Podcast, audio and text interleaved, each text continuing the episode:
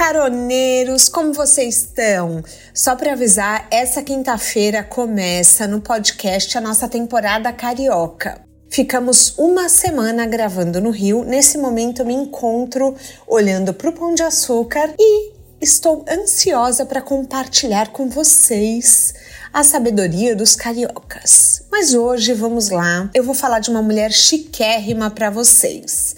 Ela é estilista responsável pelos vestidos de noiva de pessoas como Ariana Grande, Issa Rae, Mariah Carey, Kim Kardashian no segundo casamento e Victoria Beckham. Ela foi sucesso nos altares e nos tapetes vermelhos, e essa mulher abriu a primeira boutique aos 40 anos, se tornando um sucesso absoluto. Hoje a gente vai falar sobre a vida e a marca da Vera Wang, que construiu um patrimônio que hoje vale cerca de 270 milhões de dólares.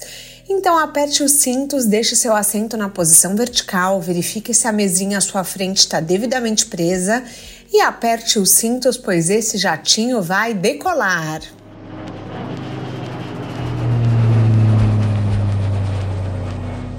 A Vera Wang nasceu em 1949 em Nova York. Ela era filha de pais chineses imigrantes e a Vera sempre teve uma situação confortável. A mãe dela era tradutora da ONU, o pai trabalhava numa indústria farmacêutica. Ela sempre se interessou por artes no geral, mas desde os seis anos ela tinha uma grande protagonista na sua vida que era a patinação artística. Acontece que esse esporte não era um hobby, uma atividade que ela fazia depois da escola para se mexer. A sua família sempre pressionou desde cedo para que ela entregasse o máximo. Por isso, ela levava os treinos de patinação bem a sério e competia desde cedo. Ela treinava pesado, sozinha, em dupla. Ela passou a infância e a adolescência inteira aprimorando as suas habilidades, competindo regionalmente e construindo o sonho de participar das Olimpíadas. A Vera começou a ser acompanhada por profissionais que já tinham ajudado outros atletas a se classificarem intensificou os treinos quando ela começou a se destacar. Em 1968, quando ela tinha 18 anos, foi a vez dela e da sua dupla James Stewart para tentarem a classificação nos Jogos Olímpicos. Em janeiro daquele ano, ela chegou a aparecer na revista mega, mega, mega famosa, que é Sports Illustrated, em um artigo que elogiava a performance dela em mais uma competição regional, falando que ela tinha sido quase perfeita em tudo. Tava promissor o negócio, com toda a cara de que ia dar certo, gente. Então a Vera e o James chegaram ao US Figure Skating Championships, o campeonato de patinação artística dos Estados Unidos, e para se classificarem eles tinham que estar entre as três melhores duplas. Eles se apresentaram, saíram os resultados e não veio aí. A dupla ficou em quinto lugar na competição. Ou seja, mesmo depois de dar tão duro ser elogiada por profissionais da mídia, a Vera Wang não conseguiu se classificar para as Olimpíadas. Ela ficou frustrada, gente. Frustração era a palavra dela. Ela tinha 18 anos, mas assim, os planos para essa carreira, expectativas, pressão externa. E agora ela falou: não quero mais saber de ser atleta. Ao mesmo tempo, ela estava estudando História da Arte na faculdade e ela resolveu que queria viajar para se reencontrar programou e foi para a França estudar um tempo na Universidade de Paris. E por lá, ela se lembrou de uma antiga paixão, a moda. A Vera sempre tinha se interessado pela moda. A sua mãe a levava para assistir desfiles e era ela mesma uma mulher super, super estilosa. Durante os anos de patinação, a Vera sempre se preocupou com o figurino, porque queria que eles fossem os mais bonitos, os mais especiais, e por isso um mundo novo se abriu para ela naquele momento. Ela estudou mais sobre moda na Europa, voltou para Nova York para terminar sua graduação em História da Arte e daí ela conseguiu um trabalho em uma das boutiques Yves Saint Laurent e uma das atribuições dela era lidar com editores de grandes revistas de moda que usavam os produtos da marca, né, para os editoriais fotográficos. A Frances Petit Stein era uma diretora de moda da Vogue da época, era com quem ela mais conversava, até que um dia ela falou: "Quando você se formar, você podia vir para Vogue. Você tem potencial para se tornar uma editora de moda. A Vera conta que ficou animadíssima, embora ela não soubesse muito bem o que fazia uma editora. Mas ela via que sua mãe lia Vogue e ela falou: Cara, essa não é uma oportunidade que vai aparecer duas vezes. Portanto, dito e feito. Em 1971, aos 22 anos, Vera se formou e foi lá bater na porta da Frances.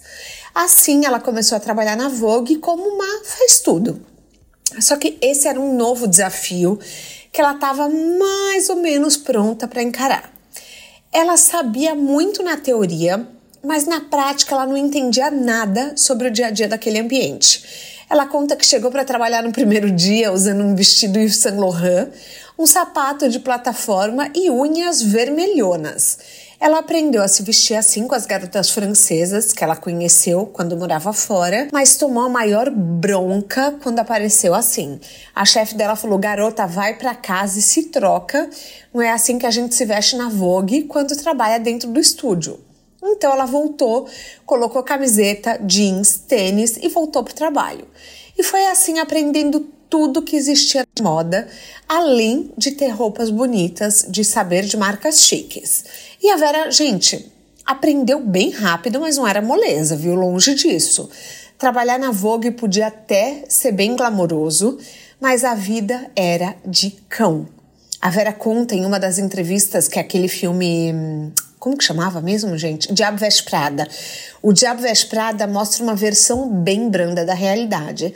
Ela simplesmente não tinha horários. Ela praticamente morava no trabalho e precisava se virar para atender todas as demandas. Tudo com muita rapidez. Ela também foi assistente da editora Polly Mellon, que certa vez, gente, pega essa, chutou a Vera para fora de uma van de produção porque ela tinha esquecido um chapéu que compunha o look de uma das modelos. Chutou de verdade, com o pé. Além disso, ela passava por essas e outras muitas situações ruins. A Vera viajava muito a trabalho. Se ela passava dois meses em casa, gente, era muito. Ela tinha que estar em todo lugar, não tinha tempo para descanso. Só que pouquíssimo tempo depois, aos 23 anos, ela se tornou finalmente editora de moda. Foi uma das mais jovens a ocupar esse cargo e agora ela era responsável por criar os principais ensaios das edições. E quanto mais se envolvia, mais ela se apaixonava. Com o tempo, ela passou a se interessar mais por criação das peças. Ela já tinha pensado nisso na época que se formou e tentou fazer um curso, mas o pai dela disse que não ia pagar por outra faculdade se não fosse direito ou medicina, ainda com receio de que a filha fosse hum, se aventurar em profissões que não eram as mais clássicas. Então ela deixou de lado. E com aquele trabalho demandava um tempo e criatividade absurdo ela foi deixando esse sonho mais parado e crescendo na sua carreira. Só que assim, aquele sonho não morreu. Em 1987, ela tinha uma outra grande personalidade da indústria de olho nela. Ralph Lauren. Ele convidou a Vera para uma entrevista porque precisava de alguém que criasse acessórios para sua marca e ela topou. Chegando lá, ela conta que o Ralph perguntou apontou para as próprias roupas dele que ele estava usando e falou: O que, que tem de errado com esse look? Ela engoliu seco e perguntou se era para falar a verdade. Ele confirmou e disse que sim. Então ela disse tudo que mudaria e assim com a bela certeza de que tinha passado dos limites. Mas, adivinhem só, ela conseguiu a vaga. E assim a Vera deixou seus mais de 15 anos na Vogue para embarcar no sonho de ser uma designer de acessórios para o Ralph Lauren aos 38 anos. A vida ia bem, Vera tinha o Ralph como mentor, aprendeu a lidar muito com o senso estético dele, estilo, como firmar uma marca. Ela entendeu que também nem sempre valia a pena de ir atrás do que estava na moda e que construir uma identidade tinha mais a ver com a interpretação do estilo do que perseguir tendências cegamente. E foi isso, com isso em mente, que ela começou a encarar o desafio de encontrar um vestido de noiva.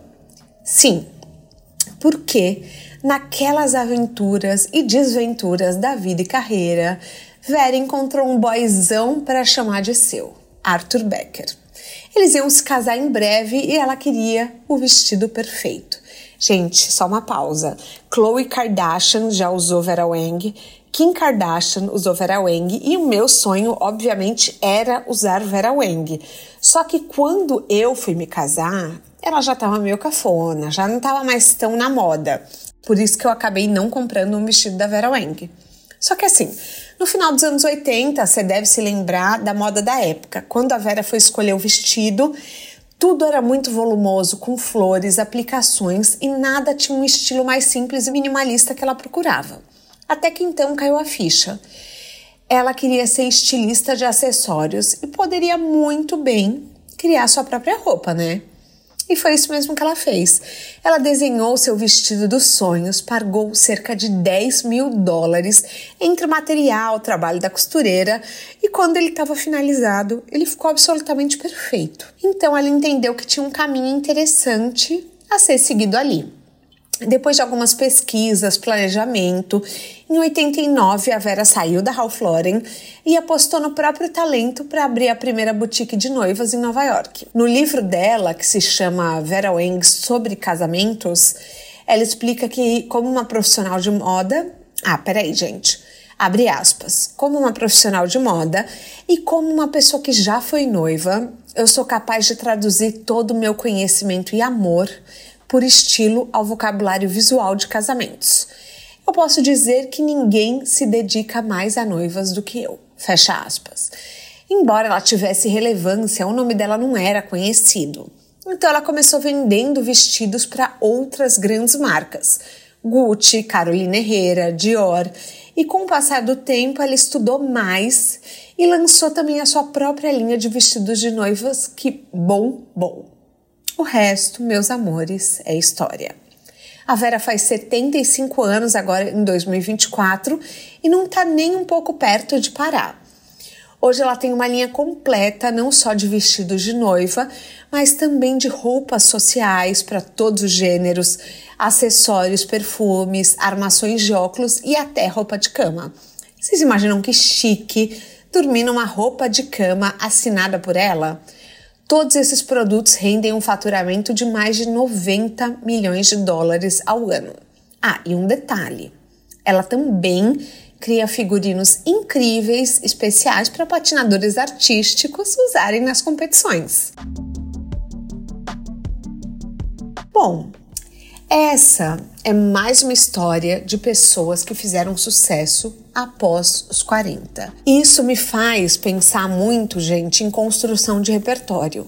Porque se a Vera tivesse virado estilista lá atrás, na sua juventude, quando ela pensou nisso a primeira vez, será que teria feito tanto sucesso? Será que o segredo do sucesso, da autenticidade, da criatividade e também, sei lá, do próprio traquejo na hora da gente criar uma marca não mora na experiência vasta que ela ganhou ao longo dos anos. Eu acho que a gente precisa hum, desaprender essa ideia de que a juventude é uma virtude. A virtude é encontrar o caminho, trilhá-lo do seu jeito, na idade que for. Muitas reflexões, mas assim, sempre acreditando que existe a hora certa para cada coisa acontecer. Esse foi mais um de Carona no Jatinho e a gente volta na próxima semana. Um beijo grande.